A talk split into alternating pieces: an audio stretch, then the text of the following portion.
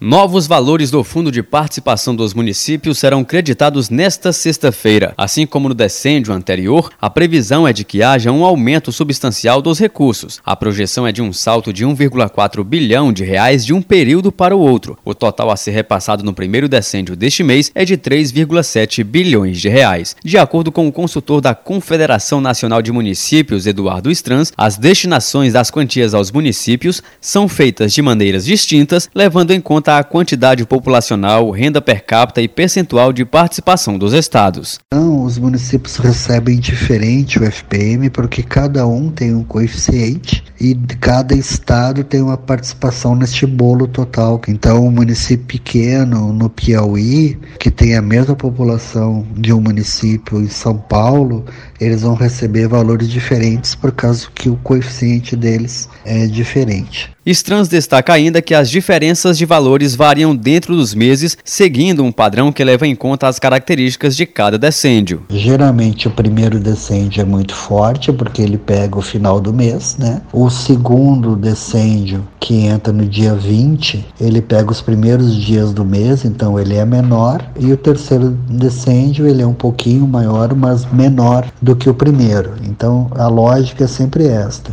As capitais dos estados e Brasília recebem 10% do FNP. Os municípios do interior representam 86,4% do fundo. Os municípios de reserva, por sua vez, são os com população superior a 142.633 habitantes e recebem, além da participação como município de interior, uma cota adicional de 3,6% do fundo. Reportagem Marquesan Araújo.